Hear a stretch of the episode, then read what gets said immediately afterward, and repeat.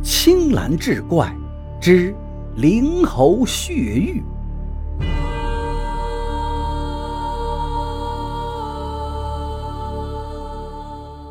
话说这一天，耒阳县令丁不凡带着捕头高虎和衙役仵作一干人等到鸡笼村查案。地保甲乙引领着众人走进了刘老头家。只见刘老头躺在床上，双目紧闭，脸上居然呈现出粉绿之色。丁不凡一见，心里咯噔一下。高虎拨开刘老头的衣领，只见脖颈处有一根扯断的丝绳。他慢慢把丝绳抽出来，旁边的贾乙见了，道：“哎呀，这是刘老头脖子上挂玉石的绳子呀！”丁不凡问道：“什么玉石？”贾乙道：“刘老头脖子上挂有一块玉石，是一个猴子模样，两只眼睛宛如两滴鲜血。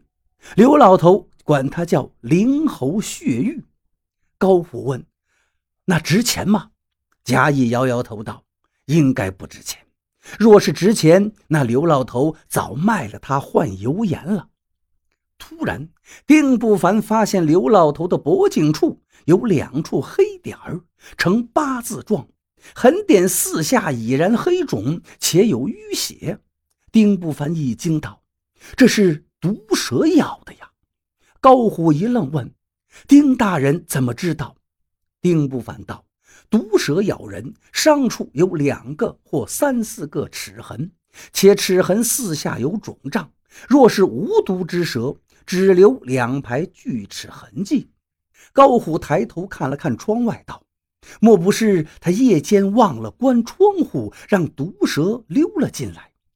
丁不凡伸手去掀床上的棉被，猛然一惊，只见被褥下赫然盘着一条金环蛇。高虎寻得一根短棍，挑拨那条金环蛇，金环蛇这才稍有动弹。高虎一道。此蛇如此迟钝，怎会咬人？蛇此时应眠于洞穴之内，又怎么会跑到刘老头的床上呢？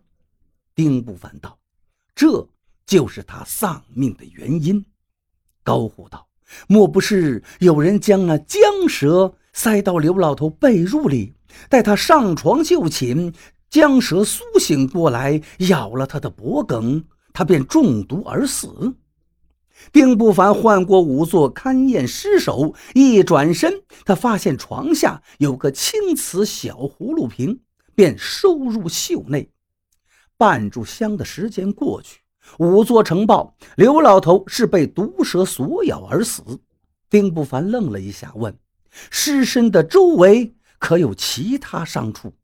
仵作摇头道：“并无其他可疑痕迹，确是蛇毒所致。”回到县衙，丁不凡让高虎去找那些捕蛇的猎户，说要高价收购毒蛇。晚上，高虎禀报，猎户们都说此时正是二月天，蛇虫尚在冬眠，无有毒蛇。丁不凡不由皱起了眉头。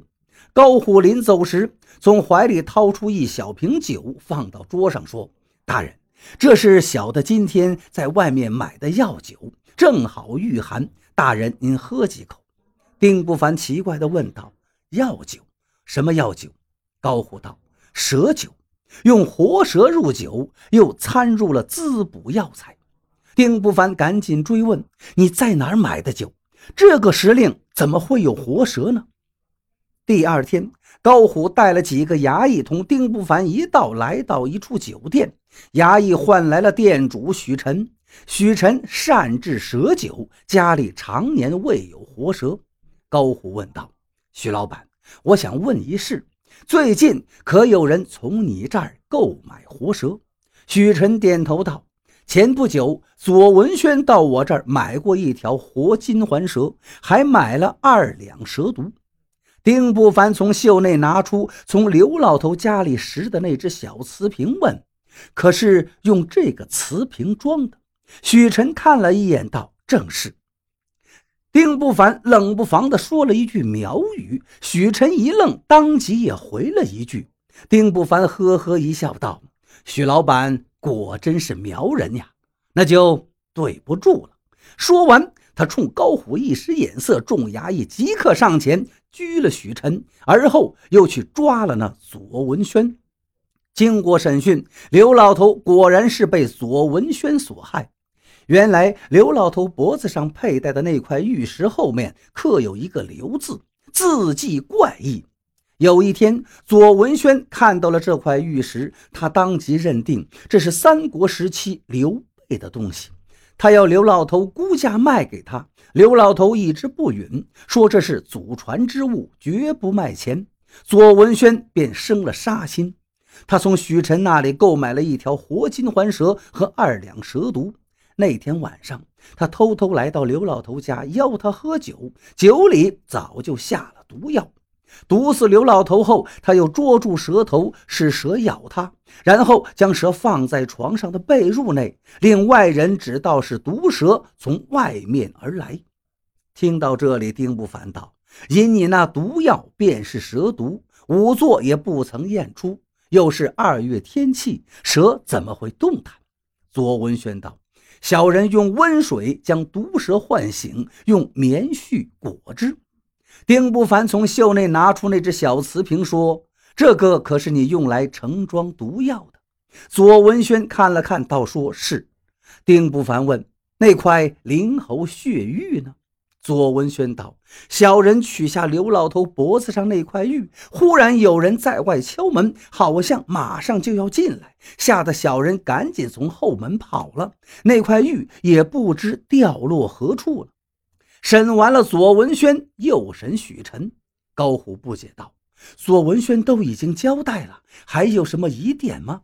丁不凡悄声说：“其实害死刘老头的是许晨，而非左文轩。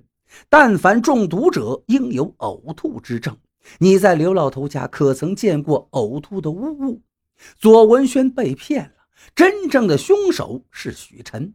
你马上把他带上来。”高虎当即把许晨带来，许晨跪在堂下问道：“大人，小人何罪呀？”丁不凡道：“你杀死了刘老头，给他服了蛇涎之毒。”一听“蛇涎”二字，许晨当即就呆了。丁不凡继续道：“其一，刘老头的死状就是服了蛇涎，蛇涎只有苗疆才出产。”其二，那只小葫芦瓶里的残留液没有蛇毒的成分，只有蛇酒。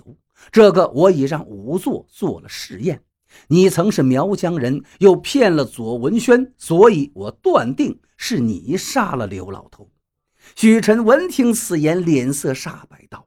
苗疆部落里有一种习俗，如果一个男子背叛妻子，妻子就会想方设法让他服下无药可救的剧毒蛇涎。如今越来越少有人会使用这种剧毒，而他许晨就会。左文轩是个市井无赖。那天他来购买金环蛇和蛇毒时，许晨就断定他是准备去做伤天害理之事，因此在给他的小葫芦瓶里装的不是蛇毒，而是高度的蛇酒。那天晚上，许晨跟着左文轩看他去干什么。他躲在窗户外面窥探。刘老头醉酒昏睡过去以后，左文轩以为他死了，便又拿蛇咬了他一口。待到左文轩去取刘老头脖子上的灵猴血玉时，许晨才恍然大悟。就在那一瞬间，他心生恶念，当即一边敲门，一边推门做欲入之势，吓得左文轩从后门溜跑。他赶紧钻进屋里，拾起了左文轩遗落在地上的灵猴血玉。恰在此时，刘老头醒了过来，一眼看到他，而且叫了声：“许老板，你在我家里作甚？”他是又惊又怕，慌忙摸出一颗蛇涎，塞进了刘老头的嘴里，然后匆匆离去。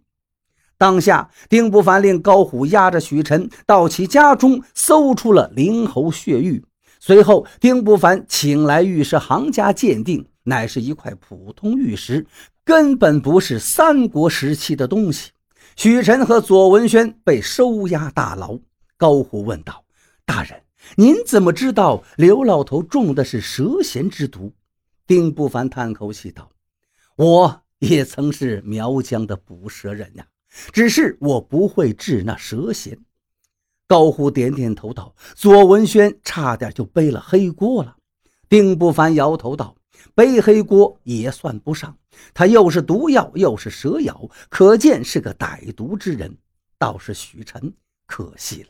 左文轩去买毒药，他还知道卖假药给他，可见是个心怀善心之人。只是一时贪念，最终把自己送进牢房。当晚，高虎匆匆来报。”大人，许晨在牢里自杀了，他和刘老头的死状一模一样。丁不凡沉吟良久，叹道：“大意了，没有搜他的身，他肯定是服了蛇涎自杀了。可惜呀，这蛇涎的配方没有留下来。”